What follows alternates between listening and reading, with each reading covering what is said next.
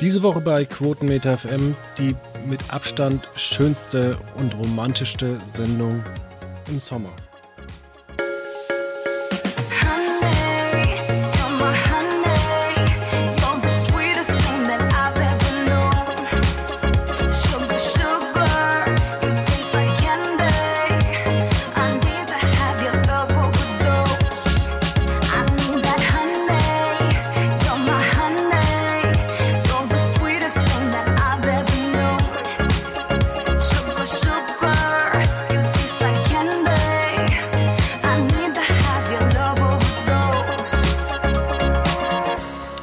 Herzlich willkommen bei einer neuen Ausgabe von Quotenmeter FM. Ich glaube, wir haben Folge 265 oder sowas. Ist ja auch äh, 265, 565. Ähm, wir kommen ein bisschen durcheinander, denn wir haben auch ein schweres Thema zu besprechen und zwar die Sendung, die im Sommer vielleicht äh, ja der größte Anteil an romantischen Szenen haben wird.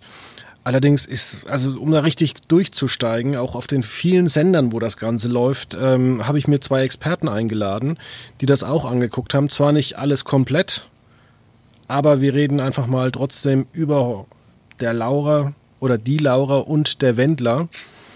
Ähm, da gibt's ja zwei Formate und noch aus Goodbye Deutschland gibt's da viel dazu. Also man kann da eigentlich schon sich ein bisschen äh, darüber unterhalten. Und da ist zum einen der Niklas Spitz dabei. Ja, hallo, freut mich wieder dabei zu sein. Und der David Krischek. Danke für die Einladung, hallo.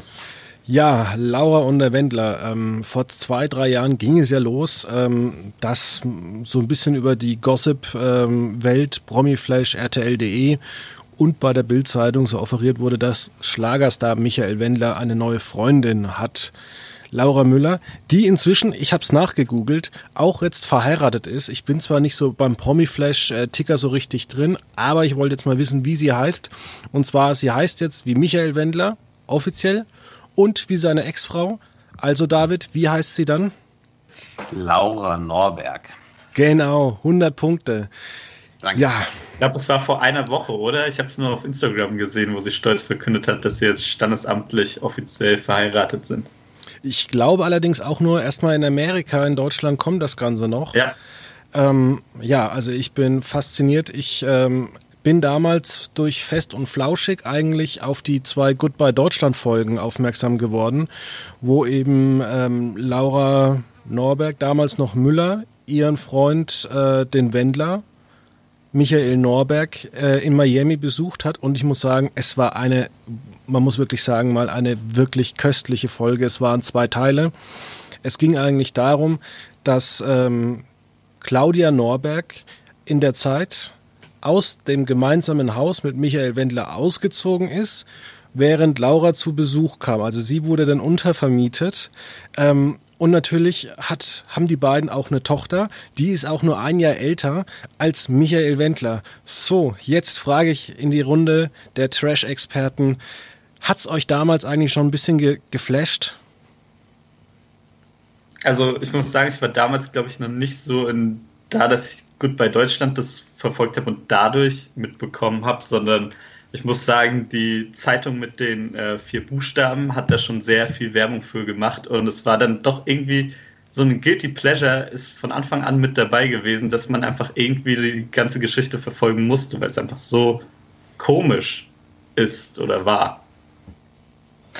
Ich weiß nicht, ob ich dich da falsch verstanden habe, Fabian. Ich glaube, du hast gerade gesagt, die Tochter ist nur ein Jahr älter als Michael Wendler oder so. Oder ist die Tochter ist natürlich. Bitte? Ja. Du meinst jünger? Genau, die ist ein Jahr jünger, aber nicht als Michael Wendler, sondern natürlich als die äh, Laura. Ne? Äh, jetzt, jetzt hast du schon 200 Punkte. Bitte? Jetzt hast du schon 200 Punkte hier beim großen Wendler-Quiz. Ach, Prima, ja. Äh, das, das ist halt mein Spezialgebiet. Nee, ich bin auf die beiden auch erst aufmerksam geworden, als ähm, ja eigentlich erstmal über die sozialen Medien, also Bild und RTL haben das ja auch ähm, viel drüber berichtet. Und ähm, dann war für mich der Punkt, wo ich die beiden erstmals live und in Farbe gesehen habe, im Sommerhaus der Stars. Ähm, in Gut bei Deutschland waren sie mir vorher nicht aufgefallen, aber im Sommerhaus der Stars, man hat es ja gesehen, die Werbetrommel wurde gerührt über Monate und dann waren die Quoten auf einmal bombastisch. Richtig, dann ging es ja eigentlich weiter. Ähm, war es im Januar, ähm, ich muss gerade mal selber nachgucken, also wir hatten das Sommerhaus mit perfekten Quoten. Da hat man dann auch bei RTL gemerkt, man muss da mehr draus machen. Und zwar gab es nämlich dann diese tolle Doku-Soap. Mit toll meine ich wirklich toll. Nicht, dass ihr glaubt, ich mache hier irgendwelche Scherze. Ähm, Laura Wendler verliebt in, in Amerika oder wie das Genau, ist. sechs Folgen. Und man muss auch sagen, die Produktionsfirma hinten dran, die RTL Studios, äh, man kann es auch mal ehrlich sagen, dass man sich da eigentlich null Mühe gibt. Also man geht da einfach nur hin und filmt was ab. ähm, das lief ja Anfang des Jahres erstmal nur ähm, bei TV Now, kam dann bei äh, RTL ging los, auch um 0.30 Uhr. Äh, teilweise gingen die Folgen erst äh, Folge, ja, Folge, Folge 5 und Folge 6 ging es irgendwie nachts um drei los. Und man muss sagen, die Leute haben sich dafür aber trotzdem Zeit genommen. Und ich glaube, dritter, fünfter war das nicht. Nee, das war kurz vor Pfingsten. Naja, jedenfalls, die Quoten waren bombastisch. Ich kann es gerade mal aufrufen. Äh, man hatte trotz dieser nächtlichen Sendezeit teilweise bis zu 200.000 junge Fernsehzuschauer.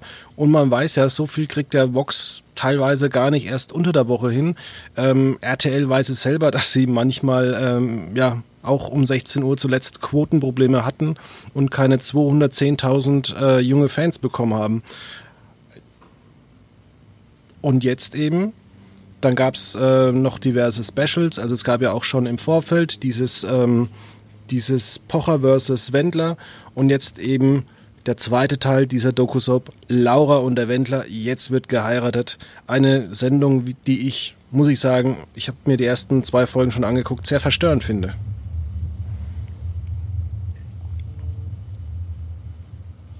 Ja, da hast du jetzt eine Menge gesagt. Das, äh, ähm, vielleicht arbeiten wir das nochmal Stück für Stück auf.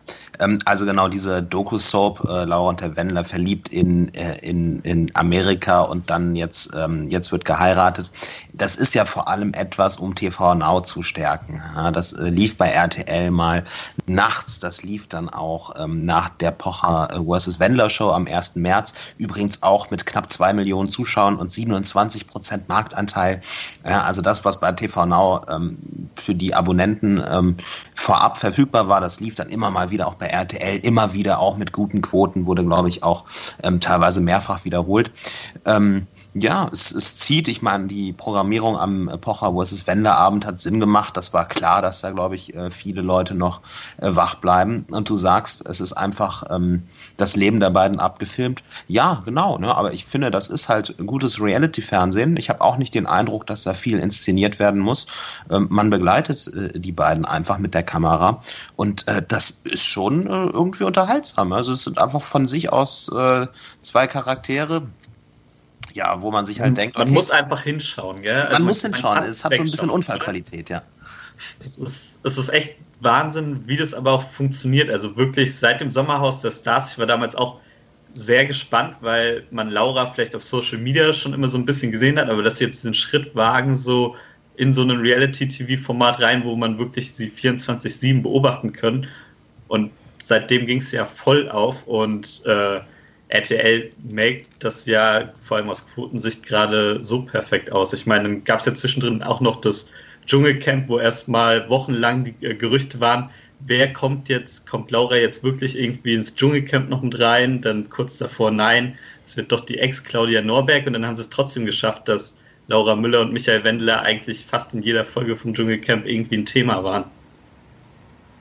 Weil ja auch ähm, seine Freundin also Laura Müller ja auch noch im Playboy kurz davor veröffentlicht worden ist. Das stimmt. Also ich glaube, die beiden wissen momentan genau, was sie tun und was sie machen müssen, um eben im Gespräch zu sein. Da würde mich dann wirklich interessieren, wie viel sie aus finanzieller Sicht davon haben, weil man ja echt immer liest, dass eigentlich Michael Wendler ganz akute ähm, finanzielle Probleme hat.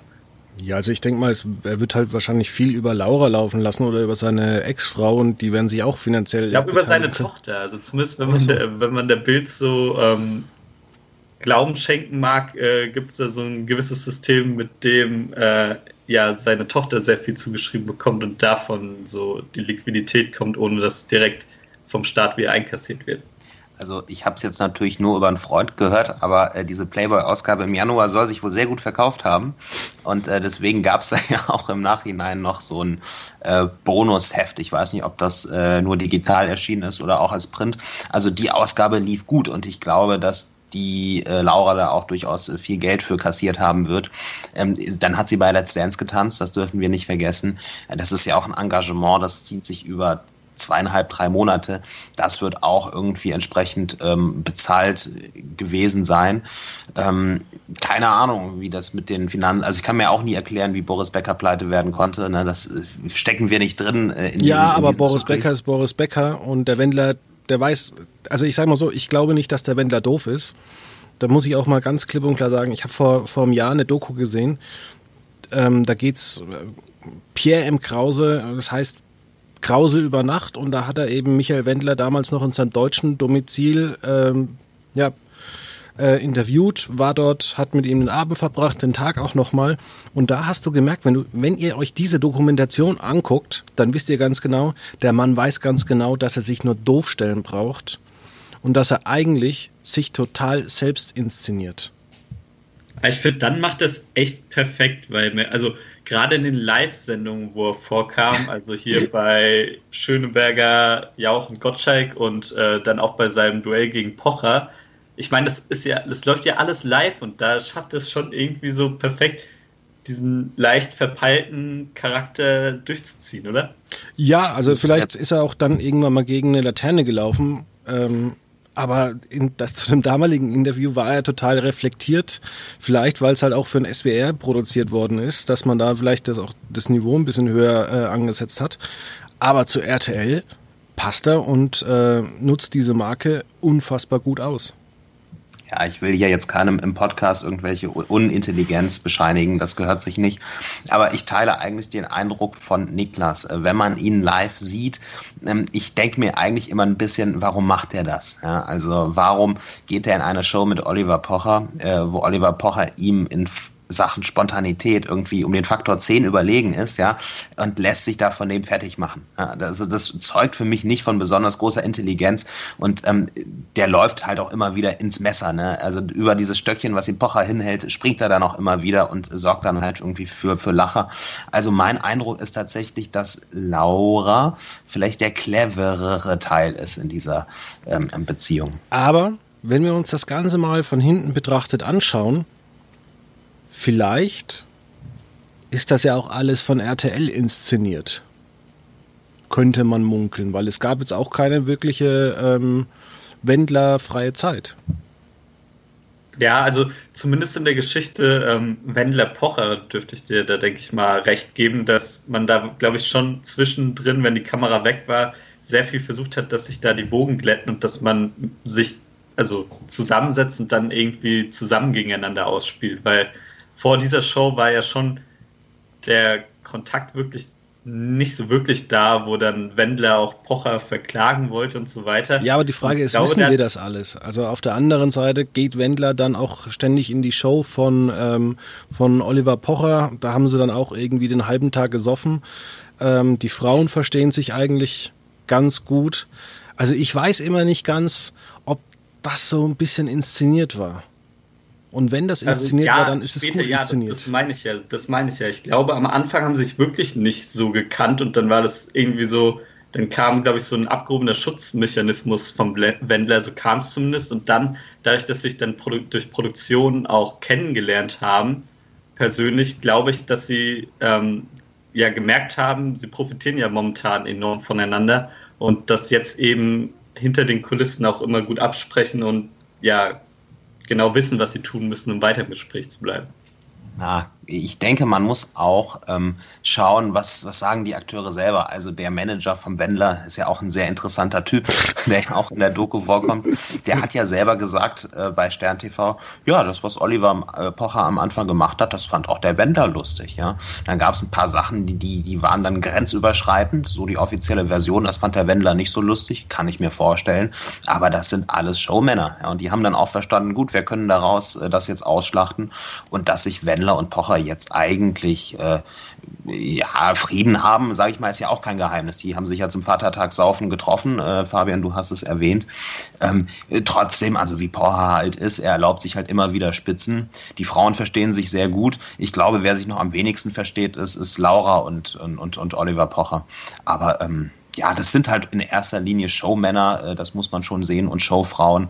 Und ähm, ja, insofern klar, ein bisschen Inszenierung ist da immer auch mit dabei. Mhm.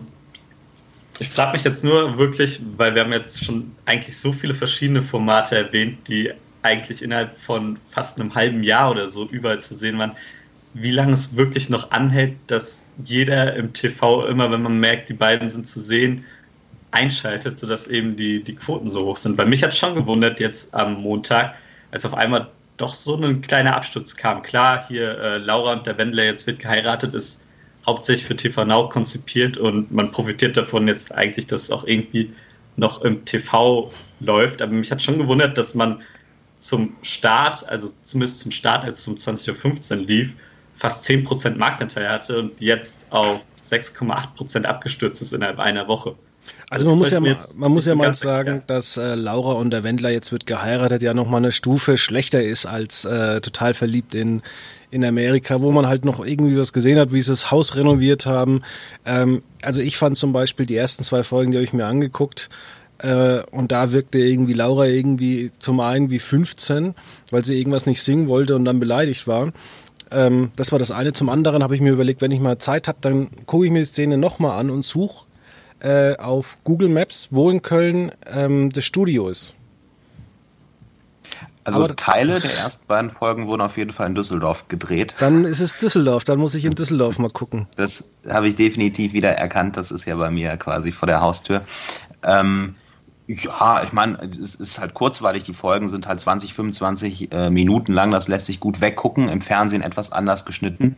Der Quotenabsturz, naja, es hat ja auch schlecht angefangen, so gesehen. Ja, diese Primetime-Folge, die da lief, ich glaube, Niklas, du hast es hier auch äh, angeschnitten, die lief schon mal am späten Montagabend.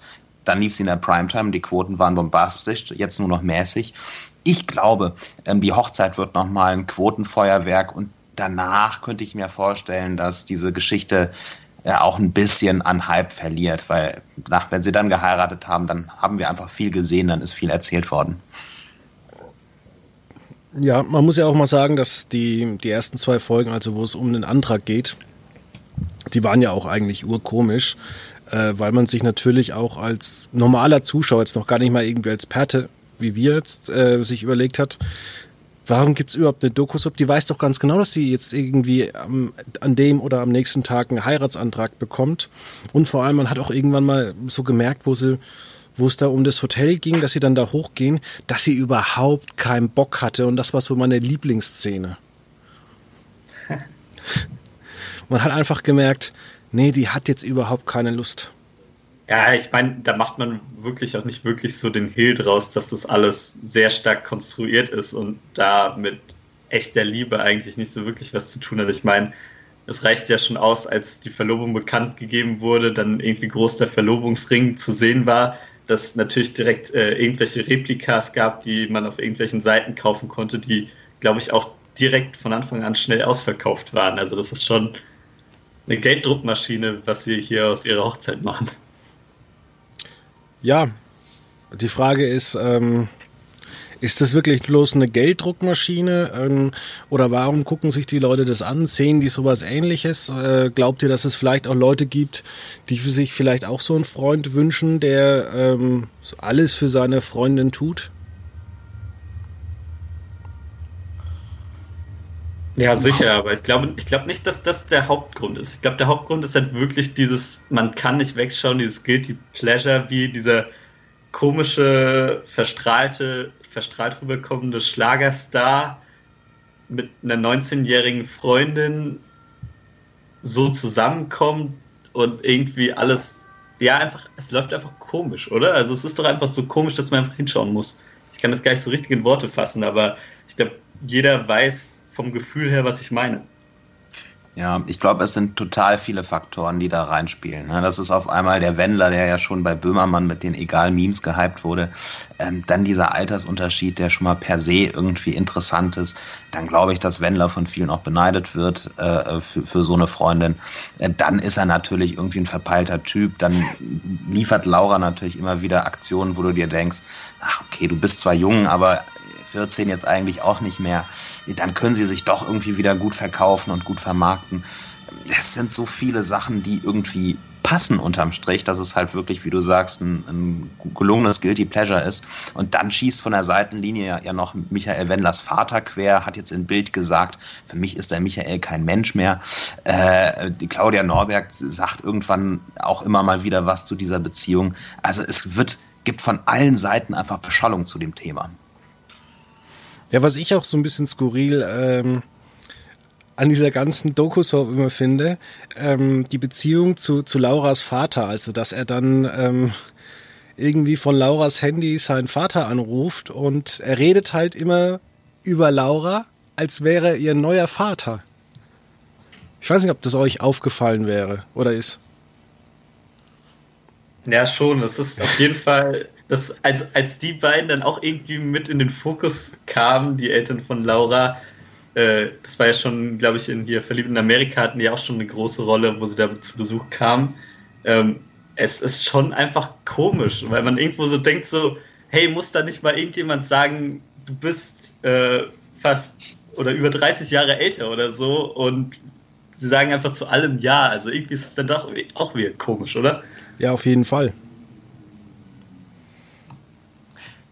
Glaubt, glaubt ihr denn, die äh, Wendler-Laura-Trennung steht uns in den nächsten zwei, drei Jahren bevor? Puh, das ist. Also ich um glaube jetzt, jetzt nicht, dass das bunte Niveau endgültig zu bedienen. Also ich glaube jetzt nicht, dass äh, es von beiden Seiten die große Liebe ist. Ich glaube, dass beide, glaube ich, wissen, dass sie gerade ziemlich viel mitnehmen können. Und solange das bei RTL und bei Vox oder in, innerhalb der RTL-Gruppe läuft, denke ich mal, werden die auf jeden Fall zusammenbleiben. Ich denke mal, RTL wird vielleicht noch eine Doku-Soap ausprobieren und wenn die nicht mehr läuft, dann wird man wahrscheinlich auch den Exklusivvertrag nicht mehr verlängern. Und dann ist es halt einfach wie im Showgeschäft. Dann geht man halt doch, weil man kann ja sagen, die beiden lieben sich in Anführungszeichen, aber die beiden wissen auch, dass sie zusammen auch ihre Karriere voranbringen. Und ich kann mir auch vorstellen, dass das vielleicht äh, jetzt nicht unschön, aber enden kann, weil beide irgendwo wissen, das ist jetzt nicht äh, die Beziehung, die die nächsten 20 Jahre hält. Mhm. Eine Beziehung. Weil dieses Reibungspotenzial halt schon immer mit dabei ist, wenn man so schaut, ist es jetzt eine ehrliche Beziehung oder nicht. Das ist halt einfach das Problem, was sich damit ergibt. Aber ich glaube schon, dass die ein paar Jahre werden sie es, denke ich, miteinander auf jeden Fall aushalten. Und dann, wenn man wieder ein neues Drama braucht, kommt vielleicht der Schritt. Aber das, das kann ja auch gut sein. Also ich habe äh, einen Bekannten, ähm, der ist superglücklich, dass er sich eigentlich äh, als Art äh, Vater um seine Freundin kümmern kann. Und vielleicht gibt es ja auch so Leute wie Michael Wendler, die halt wirklich sagen, mir macht Spaß, mit jemandem zusammen zu sein, der 18, 19, 20 ist. Ähm, ja, also ich wäre total genervt von dieser Art und Weise. Mhm. Also es war ja, ja auch noch, auch. es war ja letztes Jahr im Sommerhaus, wo er ihr erklärt, was Kartoffeln sind und dass er die einfach so essen kann, weil sie schon gekocht sind. Stimmt, ja, Sommer, Sommerhaus, ah, weißt du, der, ein Flashback gibst du mir und es war, es war einfach eine tolle Staffel. Mal sehen, ob die nächste einfach nur ansatzweise da rankommen kann an den Cast. Ja, also wie gesagt, ich weiß es auch nicht, aber die Frage ist halt, willst du das halt äh, oder kannst du das nervlich? Es gibt mit Sicherheit der eine oder andere, der daran Spaß hat. Man sieht es ja zum Beispiel auch bei, bei Heidi Klum und äh, ich glaube Tom Kaulitz. Ähm, da sieht man zwar nichts in der Öffentlichkeit, aber da ist ja das Gefälle genauso groß. Und ja, wenn beide sich ja lieben, wenn beide irgendwie mit dem unterschiedlichen Stellenwert, den sie halt auch akzeptieren müssen, ähm, ja, dann, dann kann das funktionieren. Ja, wer weiß, es gibt ja auch noch die andere Richtung. Also nicht nur ist es ja jetzt nicht nach der Hochzeit, dass der nächste Boulevardschritt sein muss, oh, irgendwann kommt die Trennung, sondern was eigentlich schon die nächste Stufe auf dieser Guilty Pleasure Leiter wäre. Stellt euch mal vor, in einem Jahr heißt es auf einmal, ja, Laura Müller ist schwanger von Michael Wendler.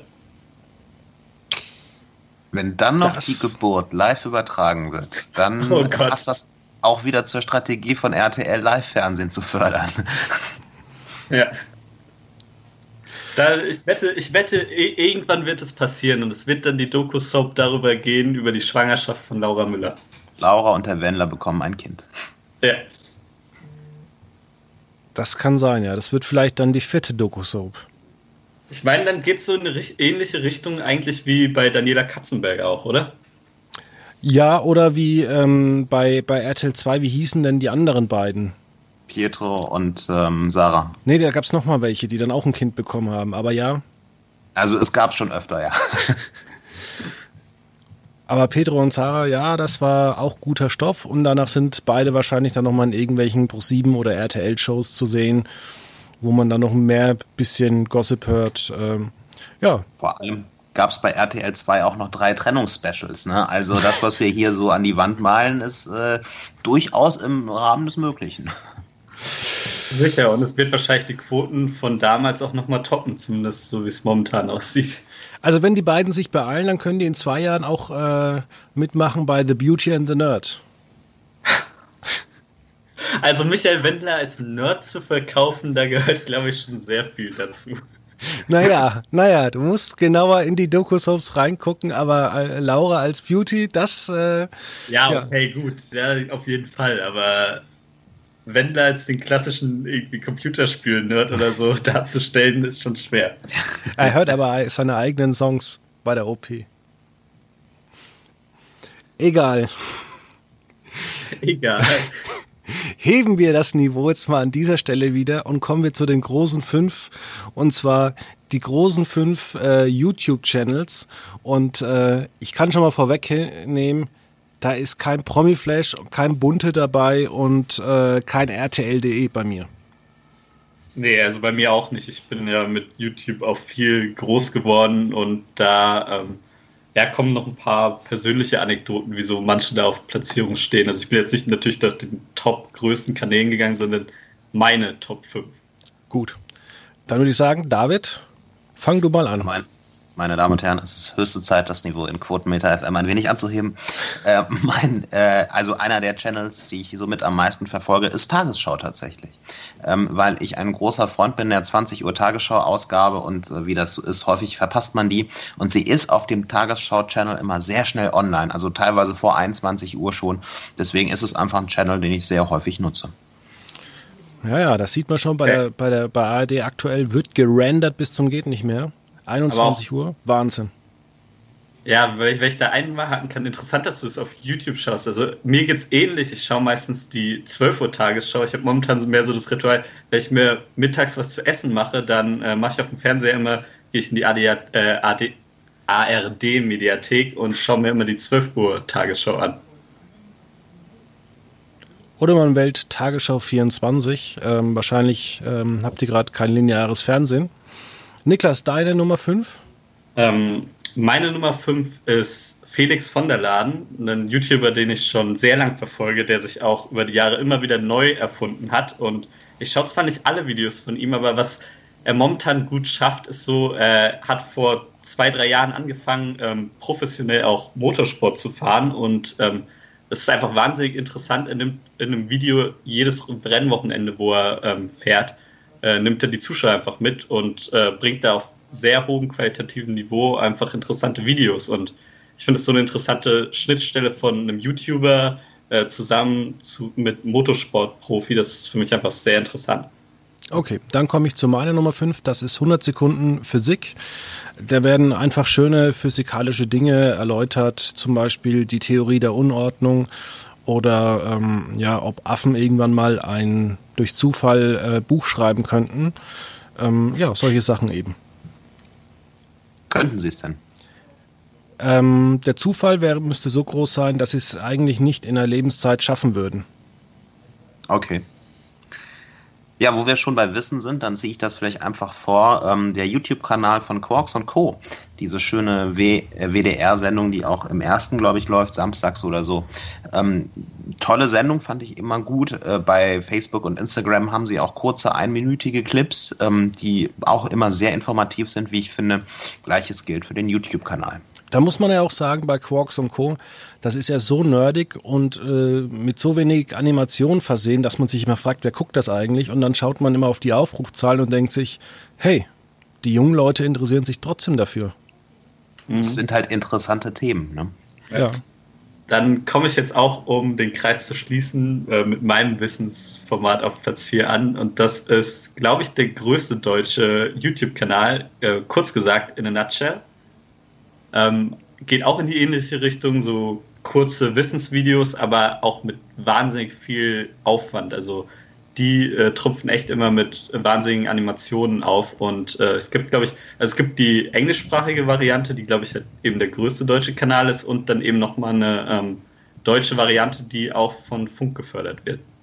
Genau, ist nämlich aus von einem deutschen Unternehmen, die das natürlich erst nur Englisch gemacht haben und dann, ich glaube, die hatten 2015 mal ein deutsches Video, was sie international auch geteilt haben. Da ging es um die Flüchtlingskrise und damit Funk äh, ist dann aufmerksam geworden. Seitdem gibt's auch deutsche Videos. Ähm, das ist eigentlich meine Nummer eins gewesen. Das schiebe ich jetzt auf die Nummer vier, damit es weiter spannend bleibt und damit weiter zu David. Ja, ähm, als guter Quotenmeter-Redakteur redet man natürlich auch ab und zu über Formate, die man nicht kennt. Und äh, meine Nummer drei ist ähm, Leroy. Ich glaube, man spricht das so aus, will es wissen. Kennt ihr den Kanal? Nein, gar nicht. Ist das der Rollstuhlfahrer?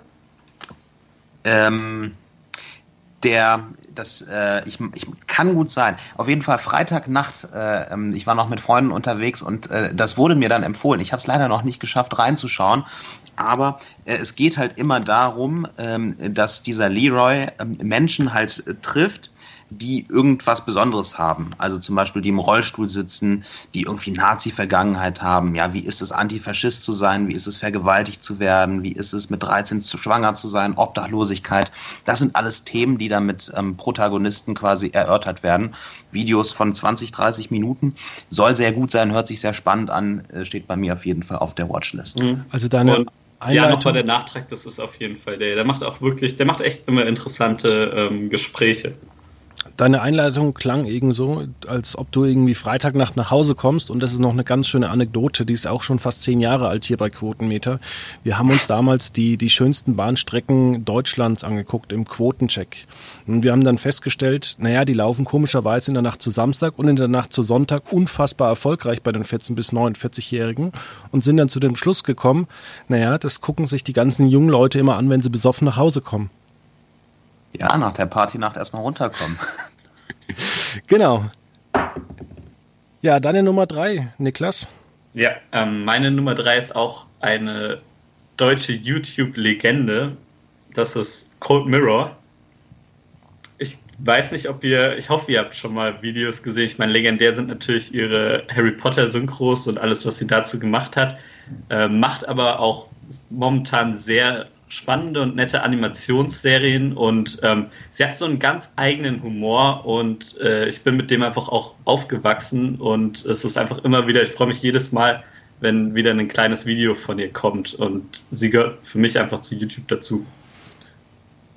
Gucke ich jetzt weniger. Meine Nummer drei ist Dr. Watson, ist ein privater YouTube-Channel, also nicht von Funk irgendwie ähm, gefördert. Da gibt's alle zwei Wochen zu Wissenschaft auch immer interessante Videos. Da geht's dann auch mal darum, wie zum Beispiel ähm, ja, Statistiken verfälscht werden, wie man ähm, oder was zum Beispiel war vor kurzem, was Korrelation mit Kausalität zu tun hat. Ähm, ja, kann man sich gerne angucken, auch gerade für Leute, die gerne mit Statistiken spielen oder die sagen, wie kann das denn eigentlich alles zusammenhängen, ähm, dass zum Beispiel Menschen, die alt sind, mit Covid-19 eher befallen werden als, äh, ja, oder dass das halt einfach Fakt ist. Aber dass es zum Beispiel auch, ja, Wahrscheinlichkeiten gibt, dass Leute, die Müller und Schmidt heißen, auch eben eher mit dieser Krankheit äh, betroffen sind. Aber das hat ja keinen richtigen Zusammenhang, sondern das liegt halt einfach nur daran, dass äh, Menschen, die Müller und Schmidt heißen, älter sind. Das kann uns der Niklas nach seiner Statistikklausur dann alles äh, im Detail erklären, ne? Genau. ja, natürlich. Ähm, ja, ich senke das Niveau mal ein bisschen von äh, Kausalität, Korrelation und Co. und gehe zu Galileo. ähm, die haben auch einen YouTube-Kanal natürlich und laden da ähm, ihre Beiträge hoch. Und ich muss sagen, Galileo im linearen Fernsehen habe ich ewig, also Jahre nicht mehr geschaut. Aber auf diese Videos, wenn man irgendwie so äh, vor YouTube hängt, stößt man doch immer wieder. Die Überschriften häufig sehr catchy, die Inhalte ja, also in der Regel dann doch auch solide. Das ist doch auch etwas, was ich mir häufiger anschaue. Ja, gucke ich auch ab und zu, aber nicht jetzt unter meinen Top 5. Ja. Ähm, jetzt bei meiner Top 2, also meine beiden oberen sind beide schon mal Spoiler ähm, Gaming-Kanäle, weil ich auch ähm, einfach sehr gerne zocke und äh, das schon lange und da auch mit Gaming-Kanälen parallel mit groß geworden bin. Und da gehe ich erstmal zu dem großen internationalen Namen, und zwar PewDiePie. Ist einfach eine YouTube-Legende, war ja lange der allergrößte YouTube-Kanal auf der Welt, bis dann indische Kanäle und Co. kamen, die es dann irgendwie geschafft haben, obwohl sie eigentlich TV-Produktionen sind oder was weiß ich was, größer zu werden. Aber ähm, den habe ich früher lange geschaut, dann eine Weile nicht mehr verfolgt. Und ähm, er hat es dann so im letzten Jahr geschafft, wieder ein bisschen so ein Revival zu bekommen durch seine Minecraft-Serie. Und es er ist genau ähnlich wie Cold Mirror, hat einen speziellen Humor und äh, wenn man damit, also wenn man den einfach damit klarkommt, dann ist es einfach wahnsinnig unterhaltend. Kann ich empfehlen. Okay, meine Nummer zwei ist Ultralativ, äh, auch ein Channel, der Wissen vermittelt. Äh, da geht's allerdings mehr so in die Richtung ähm, Journalismus und äh, was hat zum Beispiel die Rollenverteilung zu tun in zum Beispiel Talkshows. Also dass zum Beispiel das gar nicht von den Zeitungen oder von, von Hard Aber Fair ähm, oder anderen Sachen abgedeckt wird. Da geht es dann auch darum zum Beispiel, wenn wenn 98 Prozent aller Wissenschaftler sagen, es gibt keine Verschwörungen bei Covid, dass eben dann die, dass der Gast eingeladen wird für die zwei Prozent, die das glauben, aber dann nur eine Minute reden dürfen insgesamt, weil das Bild eben verfälscht wird, wenn theoretisch zwei 30 Minuten reden dürfen. Also das ist wahnsinnig äh, interessant, kann sich jeder mal angucken, kann sich dazu seine Meinung bilden. Da geht es auch um andere Themen, wie zum Beispiel das Like-Verhältnis bei YouTube ähm, oder wie man erfolgreiche Videos macht, alles mit Statistiken. Gucke ich immer ganz gerne, kann ich nur empfehlen. Ja, das klingt in der Tat interessant. Ähm, ja, es wird spannend. Wir sind bei Platz 1 meines Wissens. Und mein Alltime favorite auf der 1 ist da definitiv Jung und Naiv. Äh, ich glaube, ich habe es öfter schon mal äh, erwähnt. Ich finde den Kanal einfach genial. Also das äh, Thilo Jung führte einfach Interviews mit Gästen aus Politik, äh, Wissenschaft, Wirtschaft, ähm, Philosophen und äh, einfach ein Interview zu machen, das teilweise zwei über zwei Stunden geht, diese Woche jetzt mit dem ähm, Wirtschaftsweisen Achim Truger. Es ist einfach total interessant. Man würde es im Fernsehen nie sehen. Es bekommt eine Tiefe, die eine Talkshow nie hat. Und es ist einfach spannend gemacht. Deswegen auf jeden Fall mein Alltime-Favorite schon seit, seit Jahren. Ich habe festgestellt, ich muss einfach mal ein paar ähm, weitere Kanäle abonnieren. Dann gucke ich auch mehr YouTube und äh, mein YouTube-Konsum ist auch zurzeit auf meinem Fernseher größer als äh, mein Netflix-Konsum. Also Thilo Jung auf jeden Fall mit Jung und Naiv eine würdige Erwähnung. Es ist einfach, ich finde es spannend oder cool, dass er das auch einfach über die Jahre immer so durchgezogen hat, weil es natürlich ist es sehr nischig und auch definitiv keine Mainstream-Unterhaltung oder so. Es ist aber wichtig, finde ich, dass es so ein Format gibt und jemanden, der sich da schon so ein bisschen drum kümmert. Ich meine, es ist ja schon sehr viel, was du drumherum ums ganze politische Geschehen erfährst, was, wo man sonst eigentlich gar nicht rankommen würde, oder? Ja, absolut. Also wenn ich mir vor, mir fällt keine öffentlich-rechtliche Sendung ein, die es in der Form macht. Also ich hatte jetzt ein Interview mit Sandra Maischberger, die führt 25, 30-minütige Interviews mit äh, Spitzenpolitikern. Das ist schon sehr, sehr lang für den öffentlich-rechtlichen Rundfunk. Äh, Thilo Jung macht einfach viermal so lange Gespräche mit einer entsprechenden anderen Tiefe für ein jüngeres Publikum. Also das ist äh, echt, ja, ja ich kenne kein anderes Beispiel dafür und das ist echt wichtig. Stimmt schon, vor allem halt auch diese Tiefe so regelmäßig und aktuell auch beizubehalten. Das ist schon eine große Leistung. Ähm, ja. um jetzt aber mal zu meinem Platz 1 zu kommen, ist jetzt nichts mit Bildung und so weiter zu tun. Es ist einfach wirklich so eine persönliche Sache und mein Lieblingskanal ist einfach Pete's Meet. Typischer großer Gaming-Kanal, auch nicht der größte aus Deutschland. Aber das ist so einfach eine Jungstruppe, die sich, die damals vor, ich glaube, jetzt sieben, acht Jahren einfach gesagt hat, hey, wir zocken sowieso immer miteinander und äh, sich inspirieren lassen haben von anderen Kanälen, lass doch einfach mal äh, einfach mal auf den Aufnahmeknopf drücken, wenn wir irgendwie unsere Runden Counter-Strike oder COD spielen. Und das hat sich so entwickelt, dass sie dann über Jahre einfach dieses, diesem Konzept treu geblieben sind. Einfach so eine coole Männergruppe, so eine, äh, so eine freundschaftlich immer zusammen unterwegs und dann einfach in jedes Spiel reinzocken und äh, das funktioniert für mich einfach perfekt. Und ich bin mit den Jungs groß geworden und habe es einfach voll in mein Herz geschlossen. Und es ist definitiv auch der Kanal, wo ich am meisten auch immer noch YouTube konsumiere. Ja gut, dann schließe ich äh, meins ab. Ähm, ihr wisst, ich sauge Wissen auf wie ein Schwamm. Deswegen nennt man mich auch den großen Schwamm hier bei Quotenmeter. Nein. Ähm, es ist Valulis. Ähm, also ihr seht, ich mag äh, Physik und eben medienpolitische Themen. Valulis ist jetzt mal ein bisschen lustiger. Ansonsten alles immer sehr ernst. Ähm, ja, und natürlich gucke ich aber auch diese ganzen anderen Gaming-Sachen immer mal wieder. Aber was ich sagen muss, äh, die Valulis-Folge jetzt zu der ganzen Affäre um Willi Weize, Willi will's wissen, die fand ich ganz interessant. Hast du die gesehen? Die habe ich noch nicht gesehen, die muss ich noch nachholen. Ja. Ich habe sie auch noch nicht gesehen. Ich bin, äh, ich wundere mich nur gerade sehr, wie sehr gerade auch diese Willi will's wissen Memes überall rumkursieren. So einmal nach all den Jahren. Das ist, das ist echt hart und so aus dem Kontext gerissen. Ähm, ja. Naja. Aber so sind sie, unsere kleinen Verschwörer da draußen. Ja. Ach Gott, war wieder schön mit euch. Nächste Woche vielleicht dann über Hotel Paradise oder startet vielleicht auch irgendwas anderes äh, Lustiges im Fernsehen. Ich weiß es noch gar nicht. Ich habe nur Aber eine die Sendung heißt noch immer Paradise Hotel. Ja, Und ich glaube, es ist immer noch Absicht nach dem ersten Versprecher bei Fabian. Das Nein, es ist keine schön. Absicht. Ich muss mir mal so einen Zettel hier an dem Bildschirm machen, wie man es genau sagt. Ach Gott. Naja, euch auf jeden Fall ein schönes Wochenende und wir hören uns dann nächste Woche wieder. Bis dann. Ciao. Ciao.